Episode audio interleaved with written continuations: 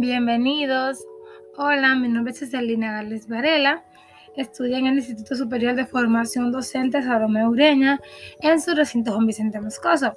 En el día de hoy les estaré hablando acerca del docente como investigador de aula. Antes de empezar, me gustaría hablar un poco de qué es un docente, aunque creo que todos sabemos. Un docente, profesor o facilitador es aquella persona que imparte sus conocimientos en base a una determinada ciencia. Ahora bien, veremos el docente como investigador de aula. Cuando un maestro investiga es porque se encuentra, es porque se encuentra motivado eh, por algo que lo lleva a construir su propio conocimiento acerca de los problemas educativos que se presentan. Según una autora, eh, esta afirma que el investigador de aula trabaja para crear conocimientos en lugar de tenerlos de otra persona. El maestro investigador quiere descubrir, conocer por su cuenta, aunque eso no quiere decir que éste no aprenda de los demás, o sea, de, las investigaciones de sus compañeros. Eh, es, la misma autora menciona que el docente investigador debe reunir algunas ciertas características que lo identifican. El maestro investigador es observador, ya que investigar es observar y observar otra vez. En mi opinión, eh, digo que la observación es 1A dentro de la investigación, ya que considero que, que si, sin observación no puede haber una investigación, porque uno de los primeros pasos dentro de una investigación es la observación.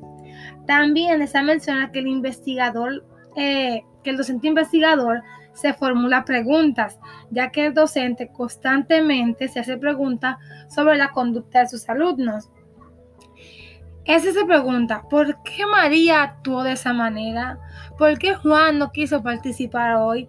Y a partir de este problema se vuelven preguntas para investigar. El docente investigador es un aprendiz en el ambiente escolar le permite, el ambiente, el ambiente escolar le permite al maestro aprender tanto de él mismo como de sus alumnos. Vemos como en la escuela uno aprende de los niños y viceversa, ellos aprenden de nosotros. Eh, según la autora, los problemas de de la práctica educativa deben ayudar al investigador a contestar sus preguntas.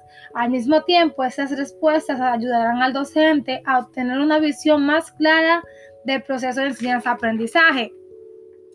Kust presenta tres mitos y tres realidades acerca de la investigación docente en el aula y se los quería mencionar porque me parecieron como interesantes. El primer mito que ella menciona es que la investigación en el aula comienza con una pregunta importante derivada del trabajo de otras personas. La investigación en el aula se inicia a menudo por medio de pequeñas preguntas que se hacen los educadores de forma individual acerca del trabajo diario con sus estudiantes. Y la realidad número uno que va de acorde con este mito es los estudiantes parecen, los estudiantes pueden iniciar la investigación con cualquier pregunta informal que surja de la experiencia diaria. Yo estoy de acuerdo con la realidad, porque en mi opinión, la investigación puede partir de cualquier pregunta que surja en el aula. En el, aula. el segundo mito es, los educadores no pueden realizar investigación de aula si no trabajan con metodologías formales. La realidad es que los docentes se hacen sus preguntas y tratan de contestarlas aplicando variedades de estrategias, mientras que la realidad dice que se puede iniciar el trabajo de investigación por medio de empleo de estrategias informales. El tercer y último mito es que el educador utilizará en la investigación sus propias observaciones acerca de su trabajo en el aula. Se pueden organizar grupos de docentes investigadores de manera que se forme que se forme como una red de educadores de la escuela o del circuito escolar, mientras que la realidad dice que se puede organizar grupos de investigadores no solamente con docentes, sino también con los propios alumnos. Y estoy de acuerdo, los maestros se pueden valer de sus alumnos y formar un grupo de investigadores y hasta le va a resultar mejor porque van a haber más personas y los estudiantes se van a interesar en hacer dichas investigaciones. Bueno, hasta aquí ha sido este episodio. Nos vemos pronto.